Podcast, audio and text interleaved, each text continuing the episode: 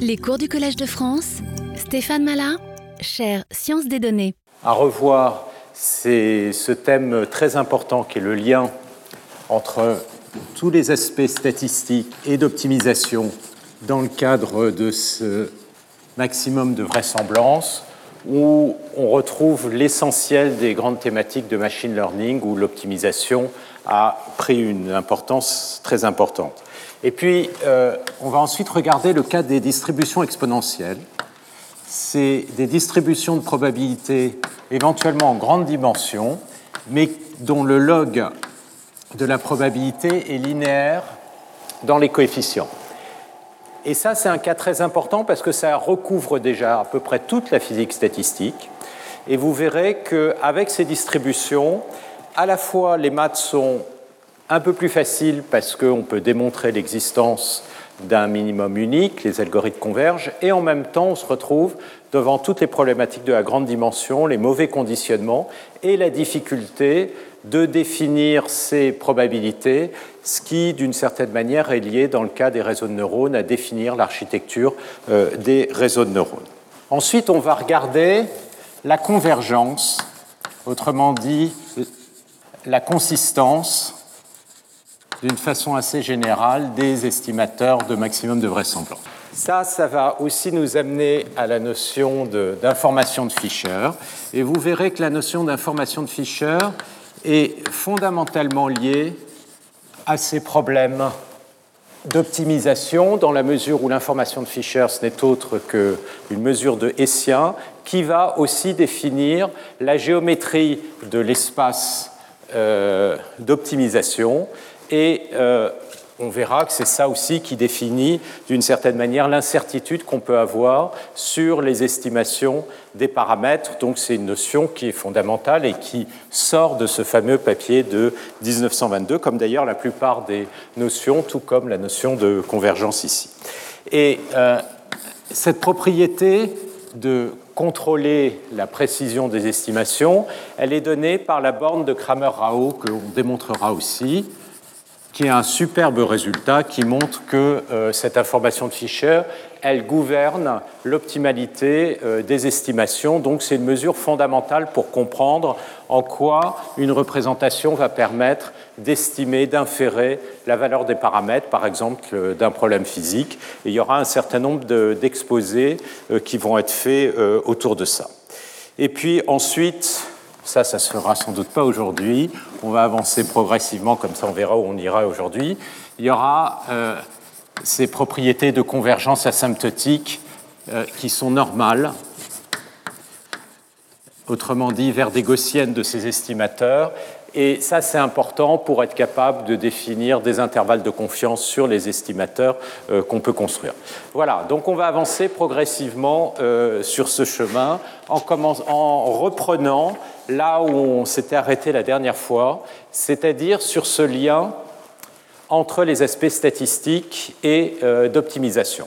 Donc, comme on l'a vu, ce qu'on veut, c'est maximiser le log vraisemblance, log likelihood, qui va être le log de la probabilité indexée par un paramètre θ a priori inconnu de l'observation x, où x ici peut être une observation de n données. D'accord? Et euh, ce qu'on veut, c'est maximiser ceci ou minimiser euh, moins le log.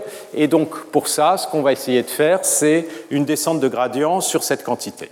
Autrement dit, on veut identifier le paramètre optimal, et donc la descente de gradient va consister à petit à petit réduire cette quantité en faisant varier le paramètre θ dans la direction du gradient. Alors normalement, euh, si on veut faire une minimisation euh, du moins le gradient à ce moment-là, on va descendre dans la direction du gradient, donc c'est moins, mais moins par moins, ici ça va nous faire un plus, alpha, gradient de log. On appelle ça aussi une montée de la vraisemblance par opposition à la descente de gradient. Donc c'est une descente de gradient, disons, par rapport au L tilde θ qui est moins log de θ, moins Lθ, ou une montée de gradient par rapport à la vraisemblance. Et euh, cette descente de gradient, euh, à partir du moment où j'ai un problème convexe, eh bien, elle va bien, euh, strictement convexe, converger vers un minima euh, unique. Et ce qui va jouer dans cette vitesse de convergence, c'est le hessien. Alors, le hessien par rapport à θ de cette quantité L de θ, ce n'est autre que l'ensemble des dérivées secondes de L par rapport à, c'est la matrice des dérivées secondes euh, chacune des variables. Et puis ici, c'est une descente de gradient par rapport à moins likelihood, donc c'est moins le hessien que je vais demander d'être positive de façon à ce que la minimisation soit convexe. Ça, c'est le critère de convexité. Et puis, de préférence, je voudrais que ce soit strictement positif. Seulement strictement positif, ça va me garantir une convergence, mais ça ne va pas me garantir une vitesse de convergence. C'est-à-dire ça peut être potentiellement extraordinairement lent. Et pour contrôler la vitesse de convergence, on a un problème classique de descente de gradient. Ce qui va compter, c'est les valeurs propres minimum et maximum de ce hessien. C'est-à-dire si je diagonalise le hessien et je regarde son conditionnement, donc je considère le hessien qui est une matrice symétrique. Ici, donc, je vais regarder moins le hessien. Eh bien, moins le hessien de L de θ, c'est une matrice qui va avoir une valeur propre minimum, qui va être positive.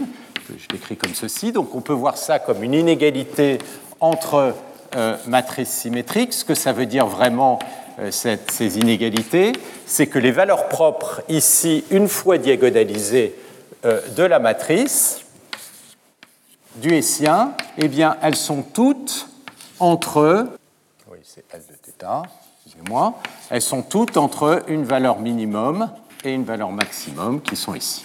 Et ce qui va compter, c'est le conditionnement, qu'on écrit souvent kappa, carré, ici, qui va être le rapport, euh, kappa, c'est qui va être le rapport entre la plus grande valeur propre et la plus petite valeur propre.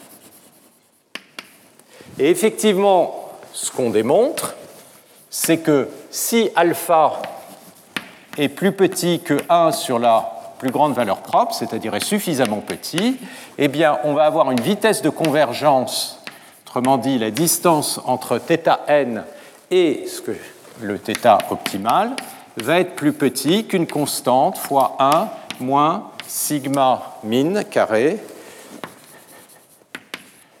sur sigma max carré, c'est mes valeurs propres, à la puissance n. Autrement dit, le taux de convergence, c'est bien le euh, donné par l'inverse du conditionnement. Et donc si le conditionnement est mauvais, c'est-à-dire kappa est très large, ça va converger très très lentement.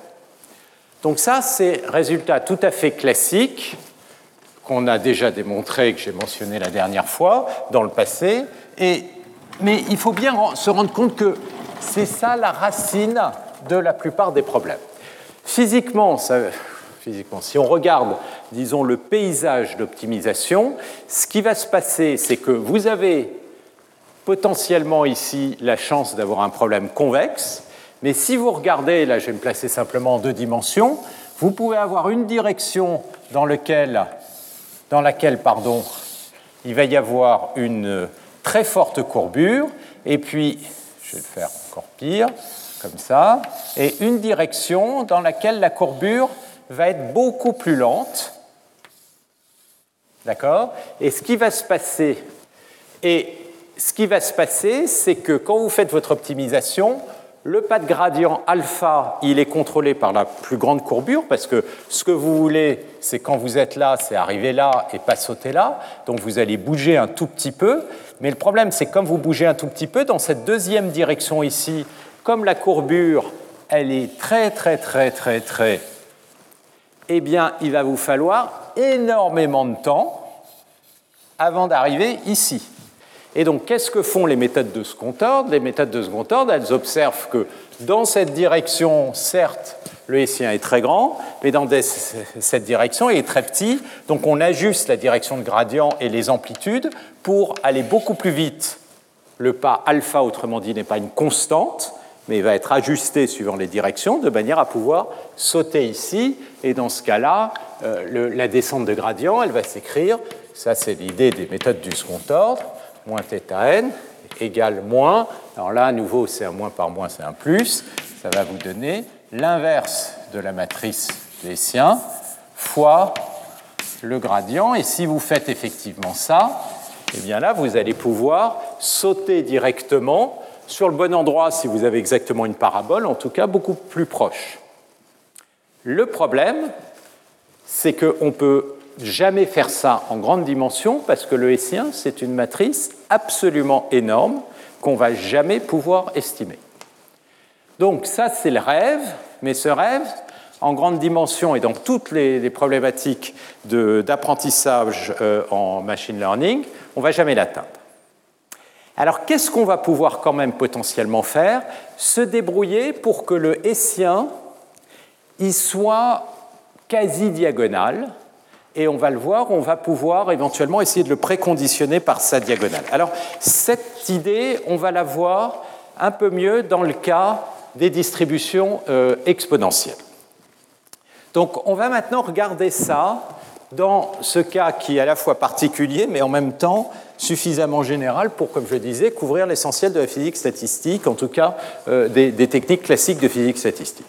Donc, ça, ça correspond à ce qu'on appelle les distributions exponentielles.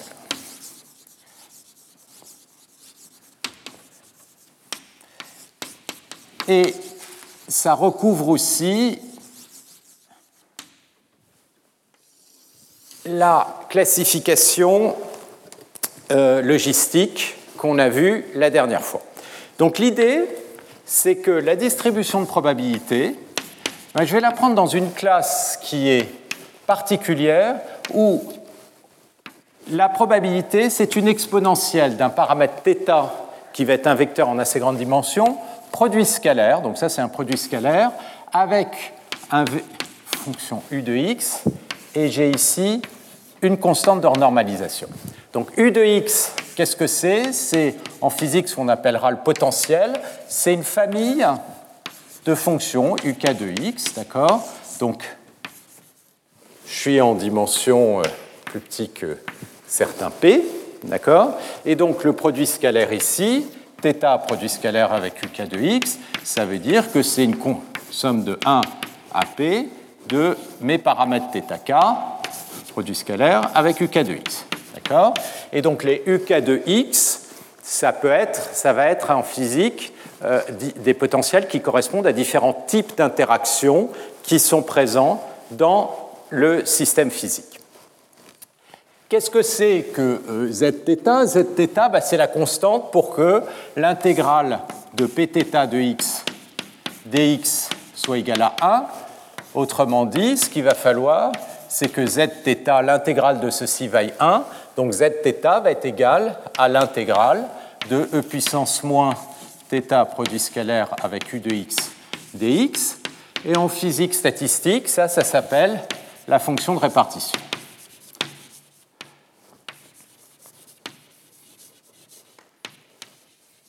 Alors pourquoi c'est un cas qui est particulièrement simple? Parce que si vous prenez le log de la probabilité,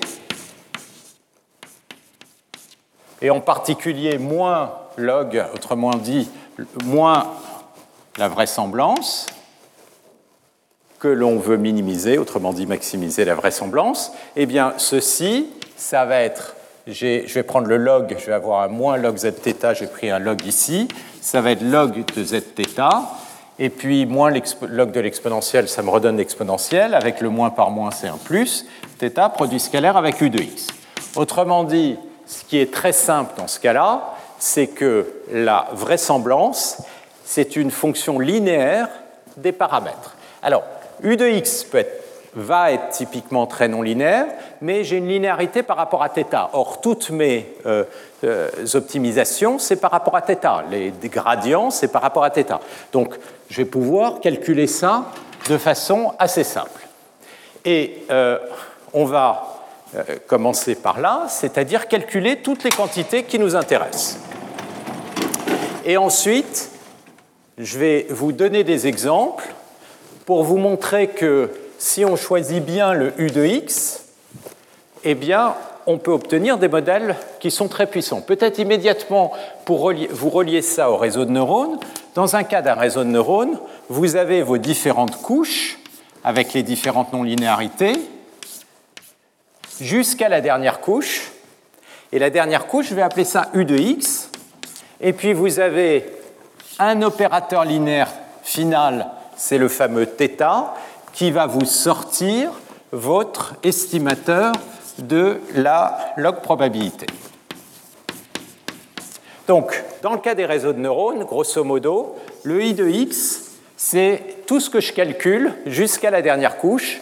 Et évidemment, dans le cas des réseaux de neurones, u de x est lui-même une fonction de paramètres, et là, ça devient beaucoup plus compliqué. Mais pour l'instant, je vais supposer que j'ai de l'information a priori, et c'est souvent le cas, en fait, quand on analyse bien le problème, bien souvent, le i de x, on n'est pas forcé de l'apprendre de façon totalement brutale. On connaît suffisamment d'informations sur les systèmes, les propriétés des objets, pour pouvoir spécifier, en tout cas en partie, le i de x, et puis, il y a le dernier classificateur, ou euh, série de paramètres θ. Donc la question, c'est en quoi est-ce que ça va me simplifier, en tout cas me permettre de mieux comprendre ces, problèmes d'optimisation. Donc on va calculer toutes les quantités importantes. Et la première chose qu'on euh, va montrer, c'est un résultat euh, classique en physique statistique, c'est que si on regarde ce paramètre zθ qui est ici la fonction de partition, en fait ça, ça va gouverner toutes les valeurs moyennes, ce qu'on appelle les observables en physique, c'est-à-dire que si je regarde le gradient de log de zθ, autrement dit le gradient de z de θ divisé par z de θ, eh bien ça, ça va me donner moins l'espérance par rapport à la distribution pθ de mon potentiel u de x. Et donc ça, c'est les valeurs moyennes. Les valeurs moyennes, c'est ce qu'on peut observer en physique statistique. C'est la température, c'est la pression, etc. Deuxième chose qui va m'intéresser, c'est le gradient pour pouvoir faire ma descente de gradient du, euh, de la vraisemblance, c'est le gradient de L de θ. Alors, si je fais une minimisation, je mets un signe moins ici, et euh, moins le gradient de euh, L de θ, on va voir, c'est en fait autre que le potentiel, pas très surprenant, hein, L de θ est linéaire dans le potentiel, moins cette quantité, c'est-à-dire l'espérance de u θ de x.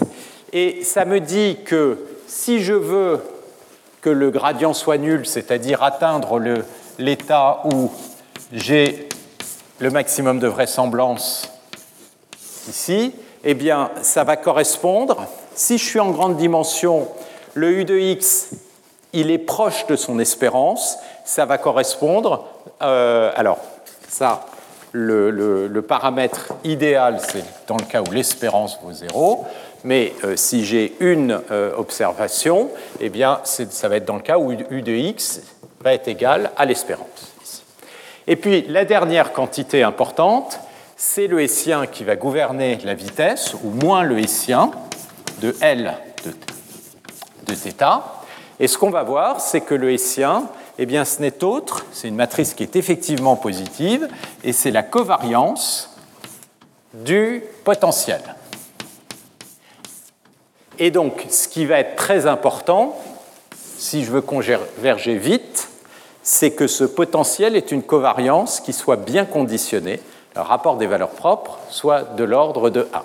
Et donc là, derrière euh, ces résultats, on a vraiment euh, un des, tout premiers résultats de base de, physique statistique, c'est-à-dire on retrouve l'expression de la fonction de partition en fonction des observables, et puis toute la structure euh, du problème.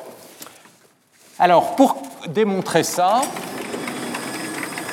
ben, il suffit de calculer le gradient. Donc, j'ai le likelihood ici, qui est une fonction qui est linéaire par rapport à mes paramètres. Donc si je calcule son gradient, eh bien, je vais avoir que moins le gradient du, euh, de la vraisemblance log de z de θ, euh, ça va me donner le gradient de log de z de θ. Autrement dit, ça va me donner le gradient de z de θ sur z de θ. Et puis le deuxième terme, j'ai un produit scalaire, donc le gradient par rapport à θ, ça va me donner le deuxième membre, c'est-à-dire u de x. Donc maintenant, il faut que je calcule le gradient de z de θ. z de θ, j'ai son expression là-haut, c'est l'intégrale de e puissance moins θ. Donc je vais le réécrire ici. z de θ, c'est l'intégrale de e puissance moins θ, produit scalaire avec u de x, dx. Donc si je calcule le gradient par rapport à θ, ça va me faire sortir un z, un, pardon, u de x. C'est la dérivée à l'extérieur, ça va me donner donc u de x, le vecteur u de x, fois exponentielle moins θ u de x dx. Mais ce qui m'intéresse, c'est z de θ divisé par z de θ. Autrement dit, je vais avoir ici z de θ moins 1. et ici, qu'est-ce que vous reconnaissez? Eh bien, c'est la probabilité p de θ. Donc ça, ce n'est autre que l'intégrale de la probabilité contre u de x. Donc ça, c'est égal à l'espérance par rapport à la loi de probabilité indexée de θ de u de x. Et donc, on a montré le premier et le deuxième résultat, puisque si vous mettez ça à l'intérieur, vous obtenez bien l'expression du gradient du likelihood. Et maintenant, le dernier, ça consiste à calculer le Hessien. Le, pour le calculer, le Hessien, on va partir de euh, cette expression qui est ici. Donc, qu'est-ce que c'est qu'un Hessien? Bah, le hessien, ça peut se calculer, c'est le gradient du gradient de L de θ, c'est le gradient du gradient transpose.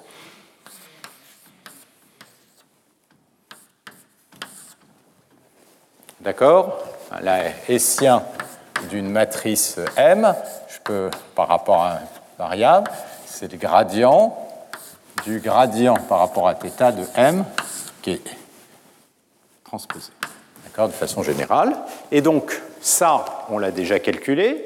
Le gradient transposé, ça va être U transpose moins l'espérance qui est un vecteur, d'accord U, c'est un vecteur. L'espérance, c'est un vecteur.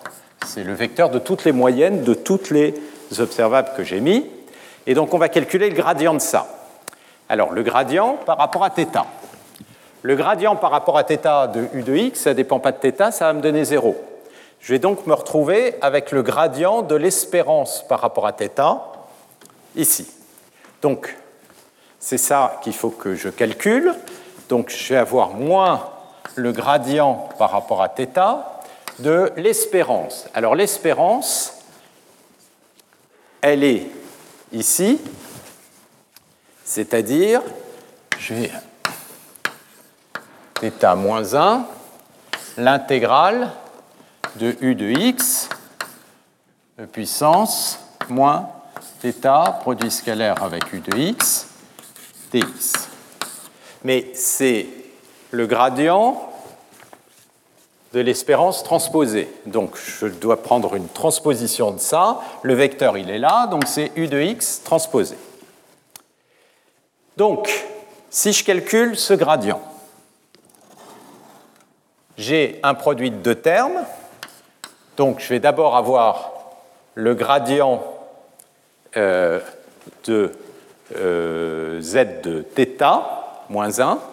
Ça va donc me donner, avec un signe moins, ça va me donner le gradient de z de θ divisé par z de θ au carré.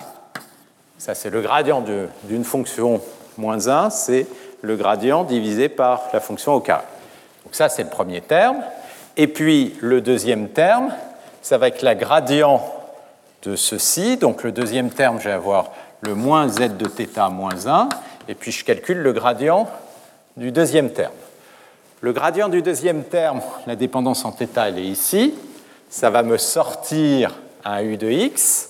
Ça va donc être l'intégrale. Puis j'ai à nouveau un signe moins qui va sortir. Donc ça va me donner un signe plus. Et je vais avoir le u de x transpose et comme ça me sort un u de x, ça va me donner U de x, U de x transpose. Excusez-moi, ça va d'abord donner U de x fois U de x transpose.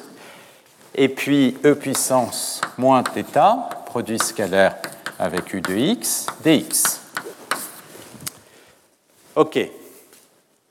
Alors, euh, le gradient de z de θ euh,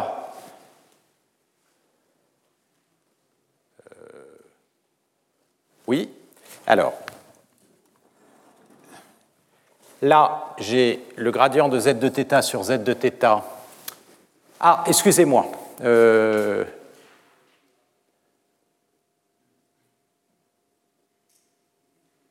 oui, mais attendez, excusez-moi. Ça, c'est le premier terme fois cette composante-là. J'ai oublié de mettre cette composante-là. Ici, c'est l'intégrale, ici, U transpose, θ produit scalaire avec U de x, dx. Voilà. Là, j'ai mon expression complète. Alors, le gradient de z de θ sur z de θ, c'est ceci. ici maintenant, ça va me donner gradient de z de θ sur z de θ, c'est moins Eθ de z de u, u de x. Et puis ensuite, j'ai ce qui me reste, c'est 1 sur z de θ, c'est un produit, pardon, fois l'intégrale de u transpose de x e puissance moins θ produit scalaire x dx. Ça, c'est les calculs à la physicienne, c'est des intégrales partout. Ne vous inquiétez pas, ça va se terminer. Et puis ensuite, il y a le deuxième terme qui est ici. Le deuxième terme, vous reconnaissez la proba, et c'est la proba de u de x, u de x transpose. Donc autrement dit, ça, c'est l'espérance en θ de u de x, u de x transpose. Et maintenant, ici, qu'est-ce qu'on reconnaît? La proba de U transpose de X. Donc ça, ce n'est autre que l'espérance par rapport à θ de U de X transpose. Et donc, qu'est-ce que j'ai récupéré comme formule Eh bien, j'ai l'espérance par rapport à θ de U fois l'espérance par rapport à θ de U transpose moins l'espérance par rapport à θ de U, U transpose. Et, eh bien, et SNA, c'est la covariance par définition du vecteur U de x. Donc, euh, avec le signe moins, là il y avait un signe moins, moins, moins la covariance, parce que c'est un moins et un plus, excusez-moi, là il y a un plus moins la covariance, parce que ensuite, si on fait le signe moins, on a la covariance. Voilà, donc modulo euh, les petits détails de signes. Euh, vous récupérez bien la covariance. Et alors ça, qu'est-ce que ça dit? Bah, Ça dit que dans ce cas-là, le problème d'optimisation, il est d'autant plus simple que le hessien, c'est une constante. Le hessien ne dépend pas de x, d'accord? Donc on a une courbure, on a en fait un, paysage avec une courbure qui est euh, donnée par le Hessien qui est euh, constant. Et euh, donc si on pouvait calculer le Hessien, bah, clac, on l'obtiendrait d'un coup, la solution, sauf qu'on ne sait pas faire la plupart du temps. Et, le, et voilà. Alors, avant de vous montrer des exemples, on va revenir donc à ce problème euh, de mauvais conditionnement et je vais faire un rapide lien avec la géométrie de l'information euh, qui va être le sujet de euh, plusieurs séminaires. le séminaire de Jean-François Cardozo qui sera dans 15 jours parlera de ces notions de géométrie de l'information en lien avec les problématiques justement de physique en cosmologie et puis euh, Frank Niels, euh, qui a beaucoup développé tous ces aspects de géométrie de l'information, fera un cours un peu plus général sur les notions de géométrie de l'information et les applications diverses. Lui travaille, était professeur à Polytechnique et maintenant travaille dans le laboratoire de Sony sur des applications qui sont plus liées, je crois, à la musique. Donc, pour revenir à cet aspect, je voudrais juste discuter une seconde de ces problèmes de consistance. Si vous avez une matrice et que vous aimeriez que la matrice soit aussi proche que possible de l'identité, de façon à ce que les deux valeurs propres soient de l'ordre de 1, et ce qui fait que le, la le conditionnement est de l'ordre de 1, bah, vous avez une matrice symétrique. La première réaction, c'est de dire je prends la diagonale, ça me coûte pas cher, et je la normalise pour que la, diagonale soit égale à 1. C'est-à-dire, vous prenez votre matrice, et puis vous divisez chaque coefficient par la diagonale. La diagonale, ça va être quoi? Ben, La diagonale de la covariance, sachant que les U de x, à nouveau, il faut bien voir que c'est des K de x. Donc si je suppose une seconde que la moyenne est nulle, c'est quoi la covariance de U de x? Ce n'est autre que la matrice des espérances des UK, autrement dit les corrélations entre le potentiel indexé par K et K' de x pour tout KK'. Et la diagonale en particulier, eh bien, c'est les espérances des UK au carré, autrement dit les variances. Là, je suis dans le cas où les espérances sont nulles. D'accord? Donc, le long de la diagonale, qu'est-ce qu'on a? On a les variances. Autrement dit, les espérances, à nouveau, pour faire simple, je suppose que les moyennes sont nulles, de ces quantités-là. Donc, qu'est-ce qu'on peut faire? On peut euh, renormaliser les UK en divisant, si ceci je l'appelle sigma k carré, je peux prendre les UK de x et les diviser par leur déviation standard. Si je fais ça, eh bien toutes ces quantités-là, elles vont devenir égales à 1. Autrement dit, ma matrice de covariance elle va être égale à 1 sur la diagonale. Alors à quoi ça correspondrait de faire ça dans le cas des réseaux de neurones, à votre avis? Dans le cas des réseaux de neurones, le UDX, là, il se trouve, c'est la dernière couche. Quel genre d'opération on fait dans les réseaux de neurones pour avoir ça? Oui? Oui, la batch norm. La batch norm, c'est exactement ça consiste à dire chaque fois que je calcule une quantité, bah, je m'assure que sa variance reste de l'ordre de 1. Et pourquoi je veux que sa variance reste de l'ordre de 1 Parce qu'avec un peu de chance, la matrice de covariance est quasi diagonale. En tout cas, je m'assure que le long de la diagonale, la matrice de covariance va être égale à 1. Donc quand je vais faire mon optimisation, bah, avec un peu de chance, je suis en train de bien conditionner mon problème, et donc ça va aller plus vite. Donc la batch norm, c'est évidemment fondamental quand vous allez faire de l'optimisation. Maintenant, est-ce que ça va être suffisant? C'est-à-dire prendre une matrice de covariance et mettre toutes les valeurs diagonales à 1, à votre avis, est-ce que ça, ça va vous garantir que la matrice va être bien conditionnée? A priori, si je pose la question, c'est que non.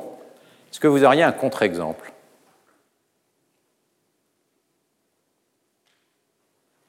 Alors, vous pouvez prendre l'opérateur très simple, c'est la dérivée seconde, ou le Laplacien.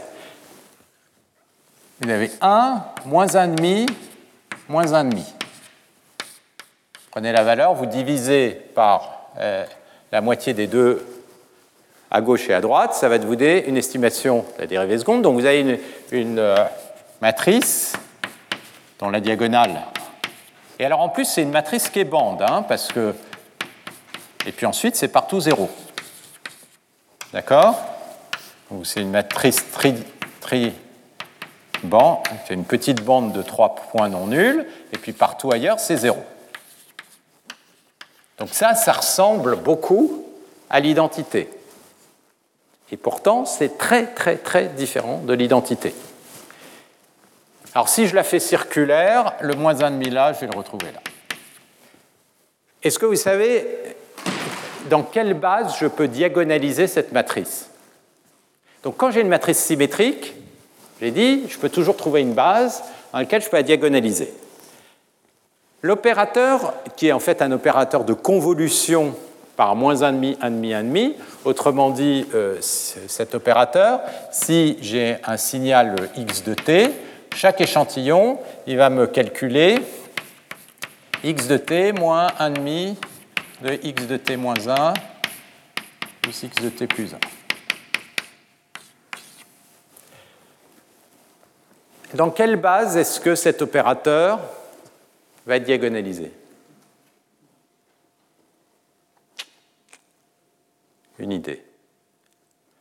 En fait, des bases, il n'y en a pas beaucoup qu'on connaisse. Hein. Des bases orthogonales en grande dimension. Euh, je connais la base de Dirac. Qu'est-ce que vous connaissez d'autre comme base Oui. C'est pratiquement que celle-là qu'on connaisse euh, analytiquement en grande dimension. Ensuite, on peut en construire d'autres, ondelettes, etc. Mais les standards, c'est Fourier. Est-ce que, à votre avis, ça a marché avec Fourier? Alors ça, là, on est sur la base de la base. C'est quoi comme type d'opérateur? C'est un opérateur qui a une fonction x de t associe x de t moins quelque chose, et puis euh, pour tout t. Un opérateur de convolution, si je, si je translate x, ben, la réponse va être translatée. D'ailleurs, c'est une approximation différence finie du Laplacien, de la dérivée seconde, parce qu'effectivement, si je translate x, euh, la dérivée seconde, elle va bien être translatée. Un opérateur de convolution, ça, ça se diagonalise dans une base de Fourier. Donc, ça, ça va être diagonalisé dans la base de Fourier. Et dans la base de Fourier, on peut regarder c'est quoi les valeurs propres associées. En fait, c'est les valeurs propres associées à la dérivée seconde. Et si je regarde la fréquence oméga, c'est-à-dire l'index du vecteur de Fourier qui est ici e puissance i oméga t, je peux regarder la valeur propre. Donc la valeur propre, c'est quoi? C'est les variances sigma oméga carré. C'est quoi dans le cas de dérivée seconde? Ouais. Moins la fréquence au carré, puis comme je prends moins le hissien, ça va être oméga carré. Et donc vous voyez que si vous, avez, vous êtes en dimension n, bah, la plus petite valeur propre, ça peut être quasiment 0. Si on s'arrête à 1, ça va être 1. Et si c'est, vous êtes en dimension n ou euh, d, ben, ça va être d carré. Donc ça va croître comme la dimension au carré. Et pourtant, la matrice, le long de la diagonale, ça vaut 1. Donc vous avez un opérateur qui est très mal conditionné. OK? Qui dit très mal conditionné dit que la convergence va être très très lente. Alors si vous vous placez dans la base de Fourier et que vous faites ce trick là-bas qui consiste à faire une batch norme, parfait, vous allez avoir un truc diagonal, et puis toute la diagonale va être égale à 1, tout va bien se passer. Donc ça veut dire quoi? Ça veut dire que la batch norme, ça va marcher si vous êtes dans la bonne représentation. Si vous êtes dans la représentation de Fourier et vous faites une batch norme, tout va être parfait. En fait, c'est comme si vous implémentiez l'inverse du Laplacien, et donc vous êtes en train d'appliquer une technique du second ordre sans le dire. Le problème, c'est que la plupart du temps, on ne la connaît pas, cette fameuse base qui diagonalise. Et on va voir des exemples. Euh, ça, c'est le cas très simple parce qu'on a un opérateur de convolution. Mais dès que le U de x est un peu non linéaire, on n'a aucune idée. D'ailleurs, euh, ça a changé. Et euh, on l'a pas, cette base. Donc, bah, ce qu'on aimerait, c'est avoir des représentations qui sont quasiment aussi bonnes qu'une représentation diagonale. Et donc, ça, cet enjeu, de bien comprendre les représentations qui vont presque diagonaliser pour bien euh, euh, pour obtenir une représentation qui va être consistante, il est au cœur de tous ces problèmes. Parce qu'il est au cœur de la construction des architectures, il est au cœur des problématiques de physique, parce que ça veut dire bien comprendre la nature des interactions. Alors, le lien avec la géométrie de l'information, c'est que toutes ces problématiques et donc ça, ce sera beaucoup plus développé par euh, Jean-François Cardozo et, Frank Nielsen. l'idée, c'est qu'on peut revoir tout ça de façon un peu géométrique, même complètement géométrique, en disant bah, Pθ, donc c'est une quantité qui est normalisée, ça appartient à cause de la normalisation, je ne peux pas euh, faire euh, peux pas additionner P de θ plus T Pθ ça, ça ne marche pas parce que ça ne me donne pas une distribution de probabilité qui est normalisée. Donc, je vais avoir des structures qui sont des espaces. Si je regarde les, les P de θ, je vais avoir des variétés. Et quand je fais une descente de gradient, qu'est-ce que je suis en train de faire? En fait, je suis en train de me balader sur ma variété. Et je me balade jusqu'à arriver au point est le maximum de vraisemblance, qui est ici. Alors, quand on bouge comme ça sur des variétés, on a envie de regarder quelle est la façon la plus efficace de bouger pour arriver à l'endroit. Et donc ça, on va adjoindre euh, une mesure, une métrique sur cette variété. On obtient des variétés riemanniennes. Et les variétés riemanniennes, elles sont caractérisées par le fait qu'on met une mesure. Et la mesure, ça consiste à mettre, à associer à chaque plan tangent une matrice symétrique qui définit cette mesure, et cette matrice symétrique, elle est précisément définie par le hessien. Et en fait, bouger le long du, euh, disons, efficacement euh, en, bougeant le long de la métrique, ça consiste en faire à appliquer une méthode du second ordre, c'est-à-dire appliquer l'inverse du Laplace. Donc, dans euh, tout, donc ça, vous le verrez beaucoup plus en détail, mais en fait, on peut revoir tout ça comme des optimisations sur des variétés, et les métriques qui sont associées, on verra, sont reliées à cette notion d'information de Fischer, et quelque chose qu'on verra plus en détail dans la deuxième partie du cours, qui est la distance de Kullback-Libler, qui va définir une métrique euh, sur ces variétés. Donc, je ne vais pas aller plus en détail sur ce point de vue qui va vous être développé euh, au cours de ces euh, deux séminaires, mais c'est une très jolie façon géométrique de voir toutes ces problématiques d'optimisation sur des densités de probabilité paramétrées. Alors, on va maintenant regarder, on a vu tout ça de façon un peu euh, abstraite, des exemples de ces distributions exponentielles. Donc le premier exemple, le plus simple que vous connaissez, c'est les distributions gaussiennes. Alors, les gaussiennes, vous connaissez ça tous, très bien. On va regarder là les gaussiennes en dimensions multiples, et euh, beaucoup d'entre vous ont l'habitude, mais je vais quand même le reprendre, parce que c'est vraiment l'exemple qu'il faut bien maîtriser pour comprendre le reste. C'est le plus simple, c'est le cas linéaire simple, mais en même temps, ce n'est pas aussi euh, évident que ça. C'est-à-dire qu'une distribution gaussienne, c'est une distribution dont la densité de probabilité, c'est une fonction quadratique, x transposé, j'ai l'inverse de la covariance fois x, et puis divisé par 1,5, et puis pareil, j'ai une constante de renormalisation ici. D'accord? Donc là, j'ai supposé que j'avais une gaussienne de moyenne nulle. Donc j'ai recentré ma distribution en zéro pour ne pas m'embêter avec. Euh, et donc C, ce n'est autre que la matrice de covariance. Donc là, si je le vois d'un point de vue de ce que j'ai écrit avant, le vecteur de paramètres, c'est cette fameuse matrice C-1.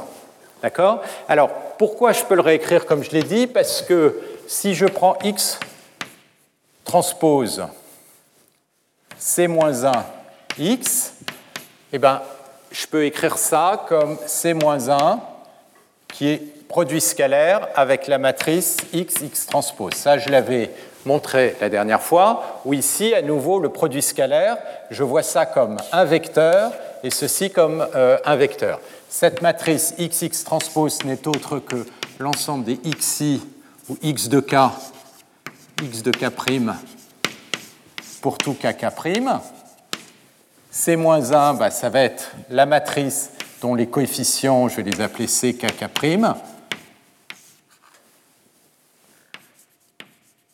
Et le produit scalaire, ça veut dire que c'est la somme des C, K, K', x de K, x de K'. D'accord? Donc, j'ai bien, si je remplace ceci par θ, une distribution qui s'écrit sous la forme E puissance moins θ, produit scalaire avec un U de x. Et là, il se trouve que le U de x, ce n'est autre que, alors si je le mets par 2, par 2, c'est mon U de x. D'accord Donc le U de x ici, c'est tous les produits quadratique, c'est ce qu'on appellerait en physique les interactions à deux points.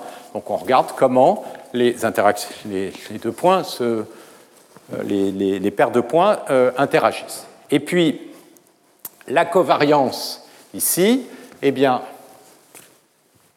si, il se trouve que le paramètre optimum, donc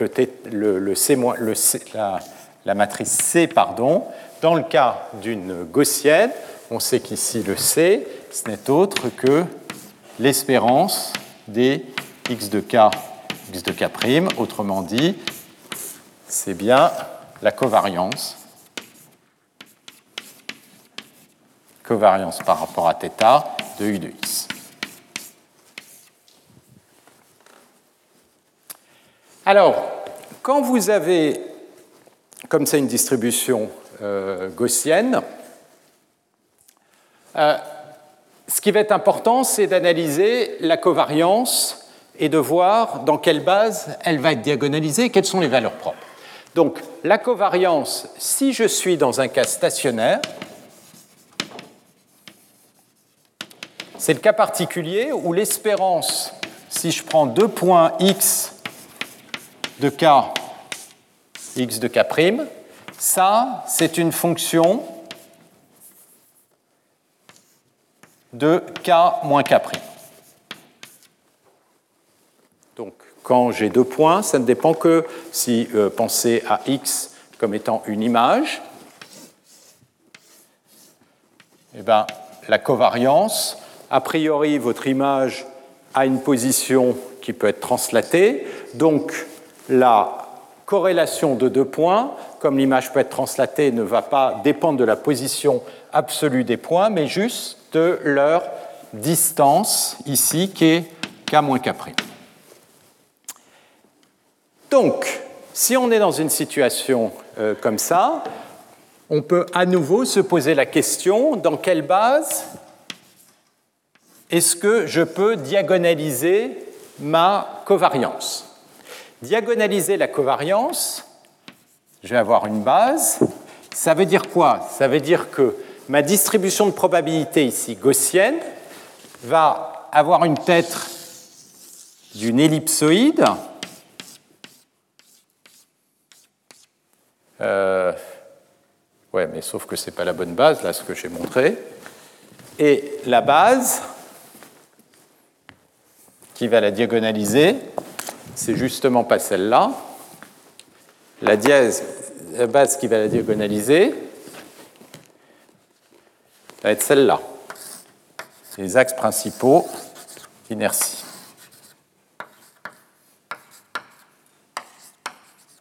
Et là, vous voyez dans ce petit dessin, eh bien ici, j'ai une variance qui est très grande.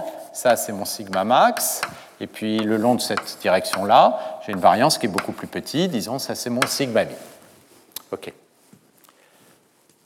Donc même question que précédemment, si je suis dans le cas stationnaire, j'ai une covariance qui est CK moins K', covariance matrice, vous pouvez le voir comme un opérateur. Dans quelle base ça va être diagonalisé? C'est toujours la même réponse. C'est la base de Fourier, puisque j'ai un opérateur qui est une matrice Toplitz, invariante par translation, donc diagonalisée dans la base de Fourier.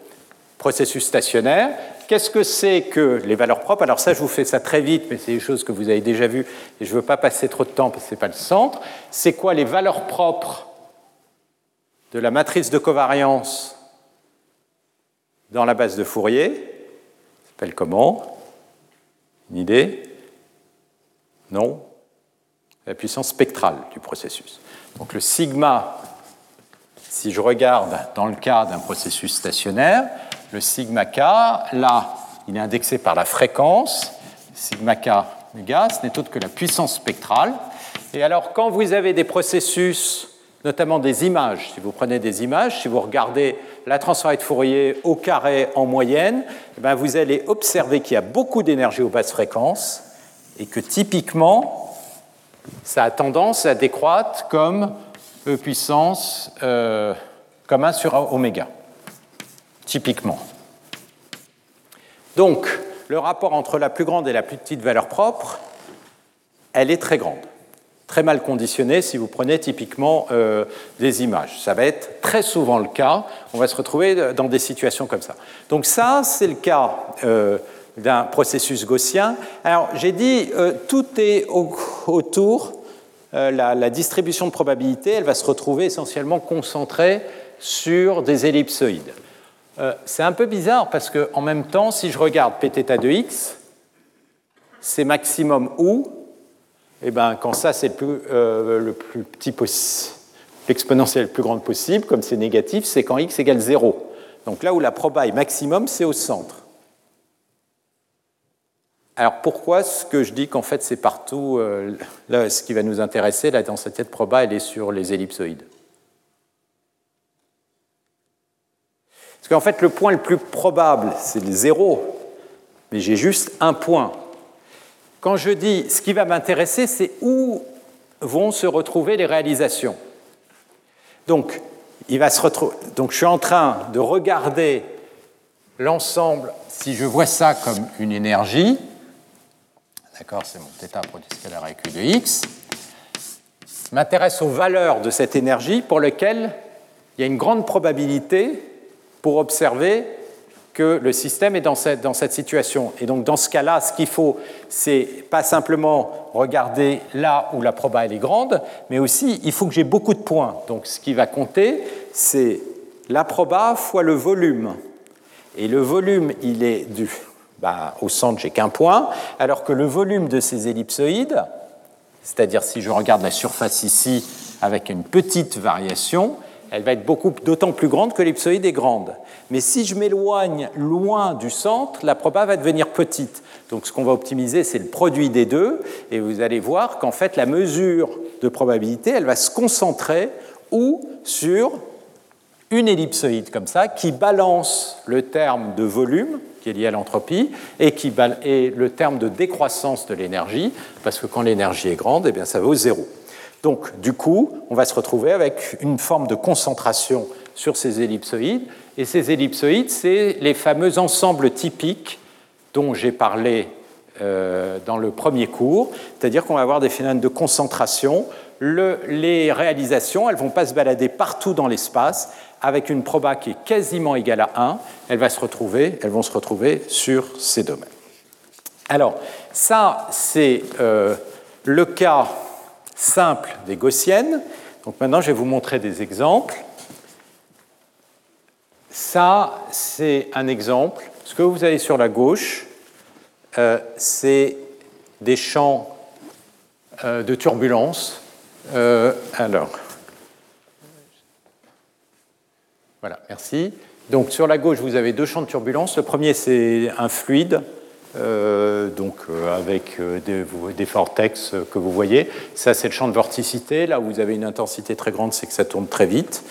Et ce que vous avez en bas, c'est un gaz. Donc là, vous avez, je crois, un mégaparsec, c'est-à-dire c'est, on est en, en, astrophysique, donc c'est des millions d'années-lumière. Et puis c'est un gaz qui est un mélange d'hydrogène, d'hélium avec euh, un effet de champ magnétique et vous avez ces effets, ces formes d'agrégation euh, des, des, particules avec ces, phénomènes turbulents. Donc, par exemple, en physique, donc là, typiquement, X, c'est l'état du système. Donc, ça va euh, décrire la densité des différentes particules. Et la question que vous vous posez, c'est quelle est la distribution de probabilité de, X. D'accord? Et vous aimeriez décrire cette distribution de probabilité euh, sous cette forme-là, et donc euh, c'est-à-dire E puissance moins θ produit scalaire avec U de x, et vous allez appeler ça l'énergie. Voilà. Et puis, euh, vous avez des observations, c'est ce qui est sur la gauche, et vous dites, ben, on va tenter sa chance, je vais supposer que c'est gaussien. Si c'est gaussien, ben, je sais que ça peut s'écrire sous cette forme-là, et je sais que c'est la covariance, donc j'ai que à mesurer ces corrélations, et les corrélations, ben, je peux faire une mesure empirique en prenant euh, des exemples sur une image, en calculant les corrélations sur l'image, et puis ensuite, une fois que j'ai pris un exemple d'image et j'ai calculé la corrélation, eh bien, je connais tout sur ma distribution de probabilité.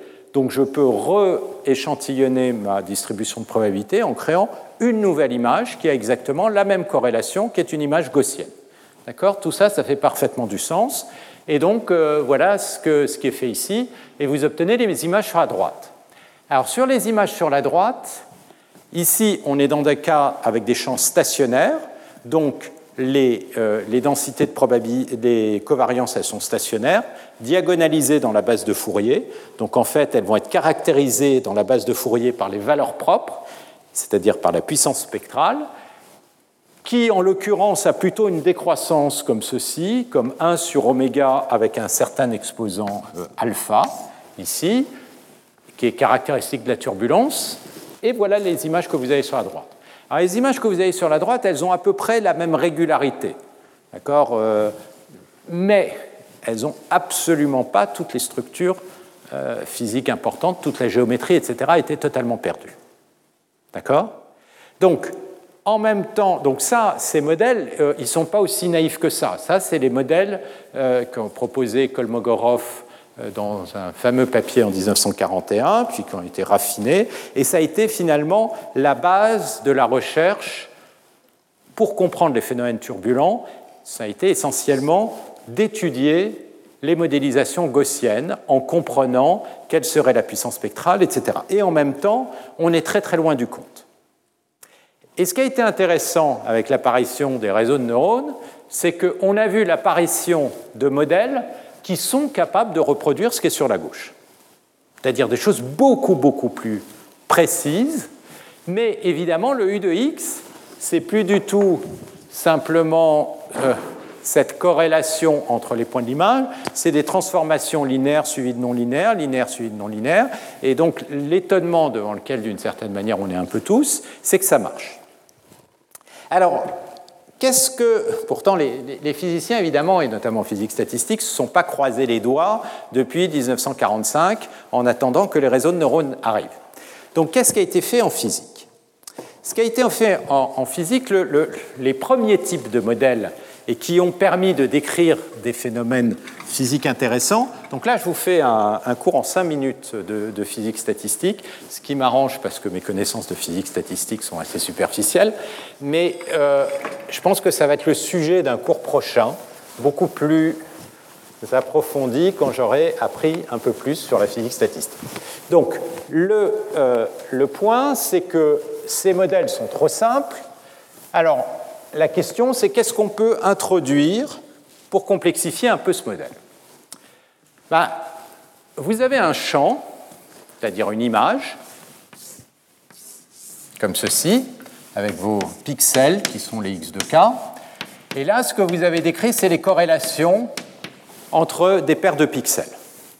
Mais il y a au moins une chose que vous aimeriez caractériser, c'est les marginales, c'est-à-dire la distribution de probabilité du pixel, de chacun des pixels individuellement. Donc ça, c'est quand vous avez quelque chose qui est stationnaire, la distribution de probabilité, c'est-à-dire la variation en intensité du pixel, elle ne dépend pas de la position, donc ça va être une certaine distribution. Et il y a, par exemple, des cas, et ça c'est notamment dans les phénomènes de euh, ferromagnétisme, où euh, vous pouvez avoir des distributions. Alors, euh, dans le cas des spins, ça va être carrément 1 ou moins 1, mais si on le fait de façon un peu plus continue, donc ça c'est ma variable, euh, disons, je vais l'appeler S, vous allez avoir des valeurs, par exemple, qui peuvent s'accumuler aux, alentours de moins 1 et 1, avec euh, des probabilités pardon, qui vont être très fortes d'être autour de moins 1, ou autour de 1. Et puis, euh, éventuellement, ça va être plutôt 1, plutôt moins 1, Euh, et dans le cas où vous avez exactement des spins binaires, vous allez avoir soit du moins 1, soit du 1.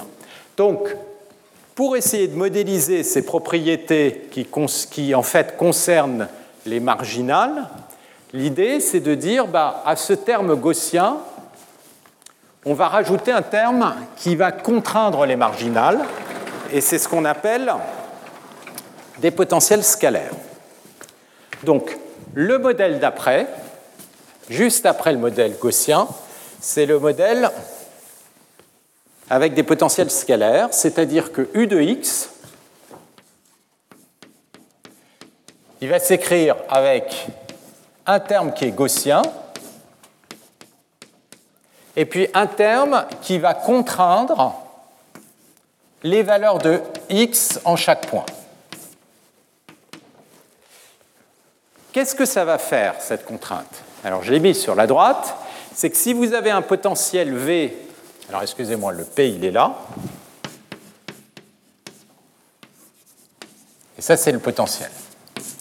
Si le potentiel, il est très bas, très petit, ici, aux alentours de moins 1 et 1, et eh bien, quand vous allez regarder la valeur, donc ça, ça va être le θ produit le e puissance moins θ produit scalaire avec u de x.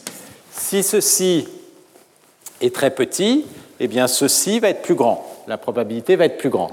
Donc ça va avoir ces potentiels. Ça va être une manière d'imposer à la fois la corrélation par le premier terme gaussien et en même temps les valeurs des coefficients.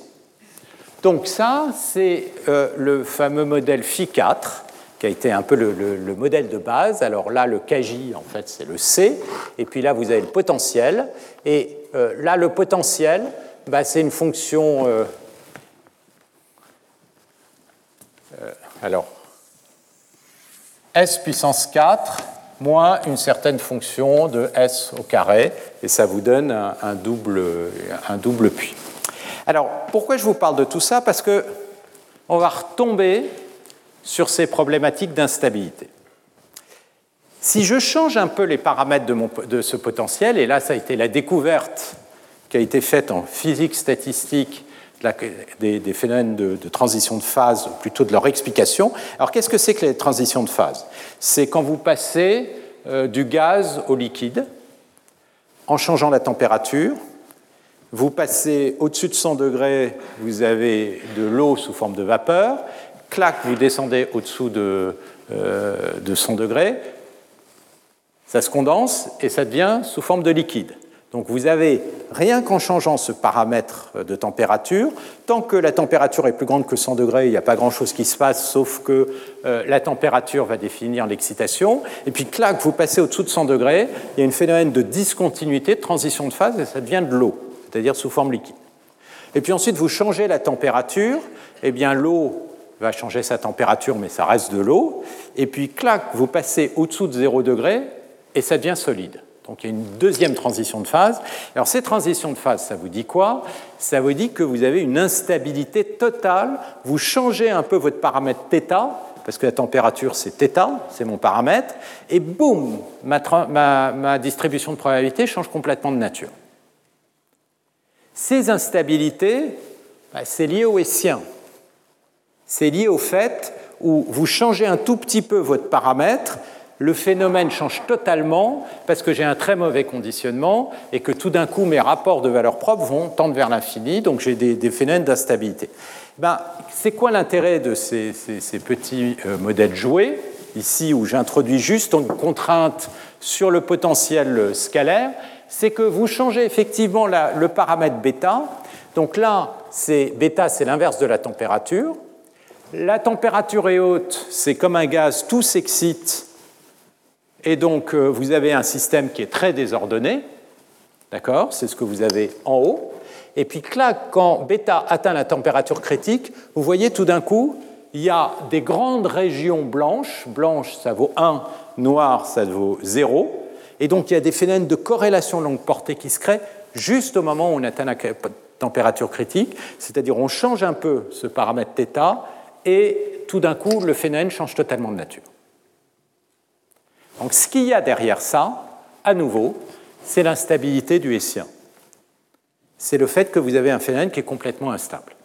Maintenant, c'est compliqué à analyser parce que là, maintenant, vous avez un potentiel qui est non linéaire, au sens où si je calcule le gradient, euh, cette quantité euh, ici, ou plutôt la covariance de cette quantité, c'est quelque chose qui va être compliqué à calculer. Et donc, une des grosses parties de l'effort en physique statistique, ça a été de comprendre la nature de euh, ces euh, phénomènes de transition de phase. Donc ça, ce n'est pas quelque chose sur lequel on va rentrer, mais j'insiste dessus pour vous montrer que cette problématique d'instabilité qui se voit au niveau euh, de ces calculs d'optimisation, ça se retrouve absolument partout en sciences et ça a des conséquences physiques qui sont très importantes. Alors ensuite, la question c'est est-ce qu'on peut aller au-delà de euh, ces modèles joués un peu euh, de type phi4, easing avec des 1 et moins 1, etc. Et la réponse c'est oui, et c'est ça qui a vraiment changé la donne avec ces réseaux de neurones. C'est-à-dire que tout d'un coup, on a obtenu des réseaux tels que si on optimisait grosso modo la dernière couche ou les euh, corrélations du UDX, on arrivait à synthétiser des choses comme ça, c'est-à-dire des structures très compliquées de type euh, turbulence. Tout le problème, c'est qu'évidemment, une fois que vous avez votre réseau de neurones, que ce soit un GAN, que ce soit un auto-encodeur ou ce que vous voulez qui produit ça, on a des millions de paramètres et on est assez loin de comprendre la physique. Pourquoi ça marche? En quoi ces paramètres sont reliés à la physique des interactions, etc. Ça, ce sont des problèmes ouverts. Donc ça, c'est le type de travaux sur lesquels euh, on, travaille. Ça, c'est un travail qui a été fait par euh, Stephen Zhang, euh, collaboration avec Joanne Brunat, Erwan Alice, François Levrier, François Boulanger.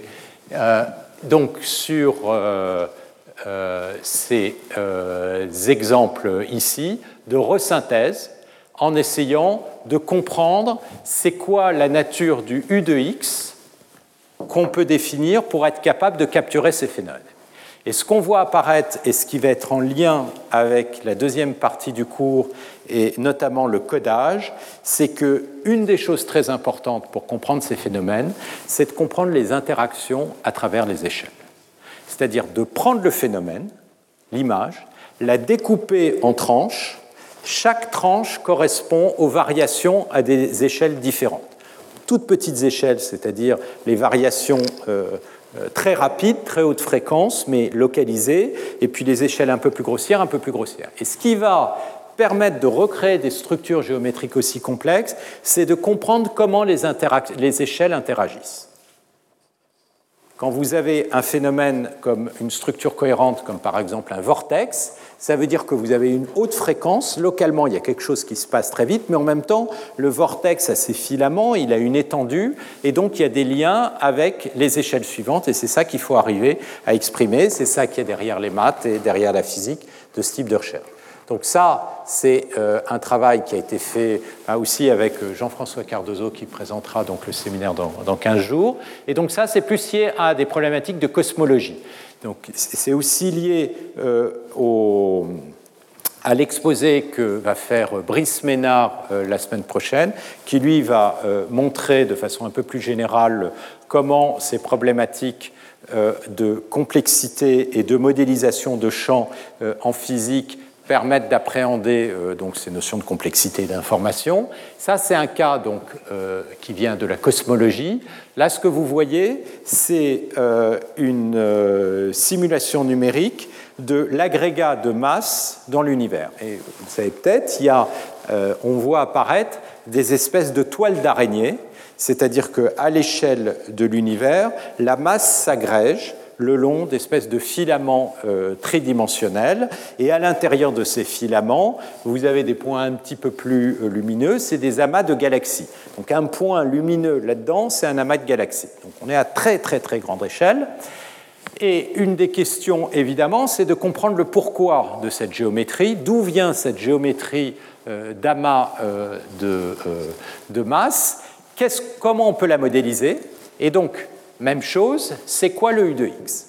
Et puis, il y a d'une certaine manière un Graal en, cosmologie euh, et en astrophysique, c'est de comprendre quels sont les paramètres physiques qui gouvernent cette structure géométrique qui, qui gouverne en fait toute l'évolution de l'univers, l'apparition des galaxies, etc.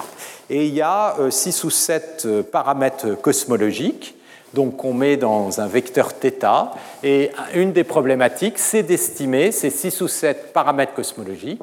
Et pour les estimer, eh bien, on tombe exactement dans le cadre dans lequel je suis actuellement, c'est-à-dire essayer de construire des, estimateurs de maximum de vraisemblance.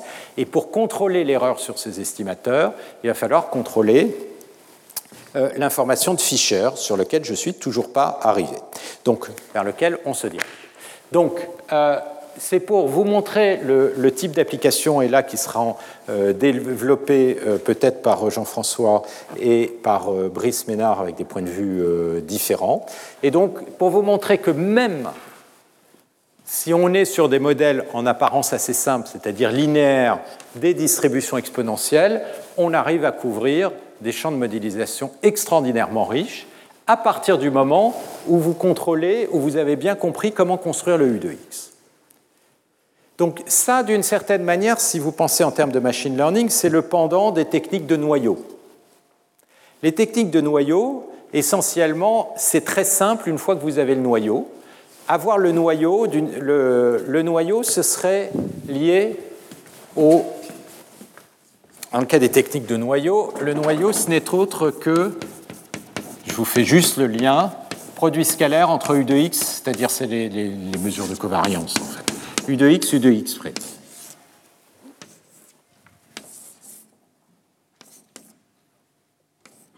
Excusez-moi, plutôt que l'écrire comme ça, c'est produit scalaire, autrement dit, c'est le UU transpose.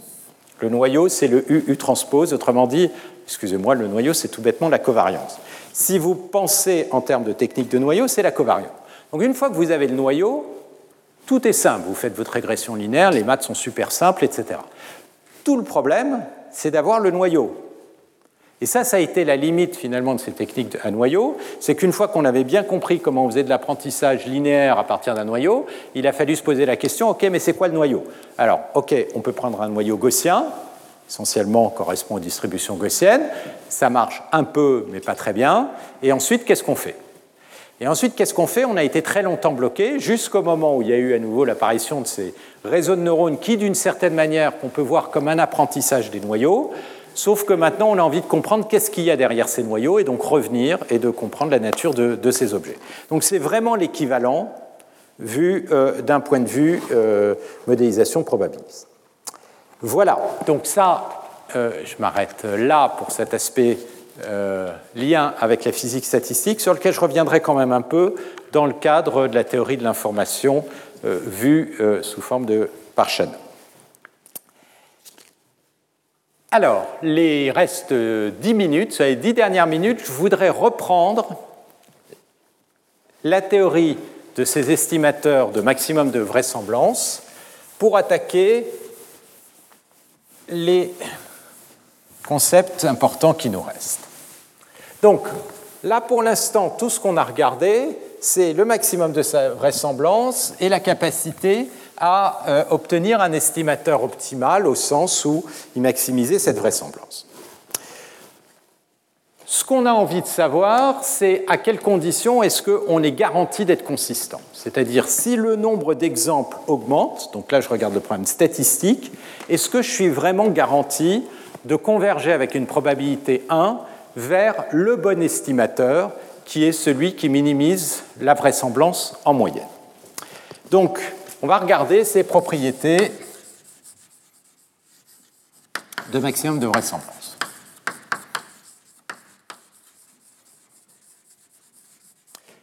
Alors, il y a peut-être une première propriété qui est importante, c'est euh, l'invariance par euh, euh, changement de variable. Si jamais euh, vous définissez une nouvelle variable, état qui est g de θ, et que vous voulez euh, calculer euh, l'estimateur, donc vous avez l'estimateur θ chapeau qui va vous maximiser la vraisemblance, likelihood par rapport à θ. D'accord Et maintenant, vous faites un changement de variable. Donc vous aviez une proba P de θ et vous, avez, vous vouliez estimer le P de θ. Et maintenant, vous avez un changement de variable. Et maintenant, votre variable, c'est eta. Et la question, c'est est-ce que quel va être le lien entre l'estimateur de maximum likelihood par rapport à eta et celui par rapport à θ. Et évidemment, ce que vous aimeriez, c'est avoir le même résultat, c'est d'avoir une, invariance. Et c'est effectivement, et c'est clair que vous allez l'avoir. Alors, euh, si jamais je regarde eta chapeau égale g de θ chapeau, c'est un estimateur de max de vraisemblance alors que j'écris maximum likelihood estimateur, euh, voilà. Si θ chapeau est un estimateur de maximum de vraisemblance. Autrement dit, euh, un changement de variable, eh bien, ce n'est pas un problème. Il suffit de faire le changement de variable sur le maximum de vraisemblance et vous obtenez euh, le résultat. Alors ça, c'est assez clair la raison, parce que qu'est-ce que c'est que θ chapeau θ chapeau, c'est l'argument max, comme je l'ai dit, de L de θ euh, sur euh, tous les θ. Maintenant, si vous faites. alors, je vais supposer que G est inversible. C'est plus facile. Alors, à ce moment-là, vous allez avoir que θ, c'est G-1 de eta. Donc, vous allez avoir ici G-1 de eta. Et donc maintenant, vous allez avoir une maximisation sur le état qui va me donner mon euh, maximum de euh, vraisemblance. Et évidemment, à quelles conditions est-ce que ça, ça va être vrai? Condition, s'il est unique, il n'y en aura qu'un, mais d'une manière générale, ceci va être un estimateur de max de vraisemblance. Et donc vous avez bien que θ chapeau égale g-1 du maximum de vraisemblance pour état, et donc état, c'est le G de θ chapeau. Alors vous pouvez vérifier que ça c'est vrai aussi si votre G n'est pas inversible, ça c'est un exercice. Mais donc ça c'est une propriété qui est importante de base, mais vous faites un changement de variable, il suffit de faire le changement de variable sur le maximum de vraisemblance. Alors, le, le résultat important que je voudrais maintenant juste aborder et qu'on démontrera euh, plutôt la prochaine fois, c'est la consistance. Alors ça, c'est la vraie question. Euh, la consistance est dit que vous allez avoir, n'oubliez pas votre euh, likelihood, il est calculé, je l'oublie, je le mets souvent pas, mais pour un certain x, c'est-à-dire c'est la vraisemblance log de pθ de x. Et x, c'est un ensemble d'observations x1, x2, xn. D'accord? Et ce qu'on a vu, c'est que si le paramètre qui décrit les observations, c'est un θ étoile, c'est le paramètre idéal de la vraie distribution euh, de probabilité, eh ben, si, on a, si on, a, on a regardé la probabilité pour que le likelihood ou le log likelihood, c'est pareil, soit plus grand que le likelihood pour n'importe quel autre paramètre, et ce qu'on a vu, c'est que cette probabilité, elle est égale à 1. C'est-à-dire que supérieur ou égal en tout cas. Euh, s'il y en a, euh, non, je vais prendre si, si θ différent de θ près. Et là, j'étais dans le cas où euh, les distributions de probabilité sont toutes différentes pour des paramètres différents. Donc ça, ça dit que quand on a beaucoup d'observations, le likelihood va être toujours meilleur en tout cas avec une forte probabilité, quand j'ai le bon paramètre que quand je n'ai pas un bon paramètre. Mais ça, c'est différent de démontrer un autre résultat qui est que si jamais je mesure un estimateur de maximum de vraisemblance pour des données de taille n, ce θ n lui-même va converger vers le bon paramètre θ en probabilité. Et ça, c'est la notion de consistance. C'est-à-dire que ce qui nous intéresse, ce n'est pas que le likelihood soit toujours plus grand là où on est, c'est que pour un n fixé, je vais faire une estimation de mes paramètres en maximisant la vraisemblance. Est-ce que quand n tend vers l'infini, je vais bien converger vers le θ étoile? Et là, il faut une forme de convergence uniforme pour euh, obtenir ce résultat. Donc ça, c'est le théorème que je vous donne ici et qu'on démontrera, euh, je vais l'écrire à côté, la fois prochaine. Effectivement, ce résultat est obtenu à condition qu'on impose des conditions de régularité sur les distributions de probabilité qui demandent au moins que ces distributions soient dérivables. Alors, l'ensemble des conditions, je vais vous les rappeler. J'ai besoin que, donc la condition R0, que si θ différent de θ', alors Pθ est différent de Pθ'. Ça, c'est une condition de d'identificabilité. J'ai besoin d'une condition de support je vais supposer que tous les supports des Pθ sont les mêmes. Et, et puis, j'ai besoin d'imposer que θ étoile est à l'intérieur de l'ensemble de paramètres de oméga. Et je vais aussi imposer que euh, P de x, Pθ est différenciable en θ.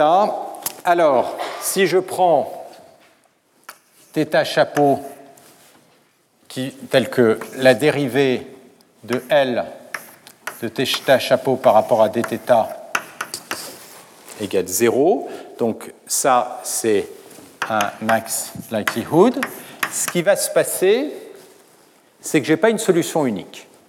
Il y a le cas particulier par exemple des, distributions euh, exponentielles où j'ai une problématique convexe et donc je vais avoir unicité, mais en général, je ne vais pas avoir unicité.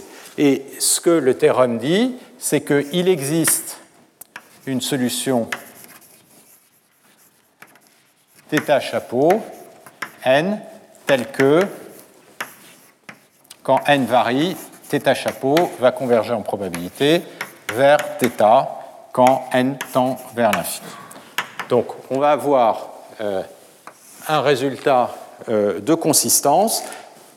Ce théorème garantit la convergence de la solution vers le bon θ étoile, ça c'est le corollaire, si la solution évidemment est unique. Donc ça, on va le démontrer euh, la fois prochaine. Et la fois prochaine, on va attaquer la notion d'information de Fischer et démontrer les bornes de Kramer-Rao.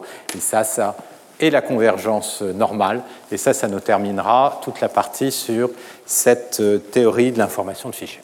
Retrouvez tous les contenus du Collège de France sur www.colège-2-france.fr.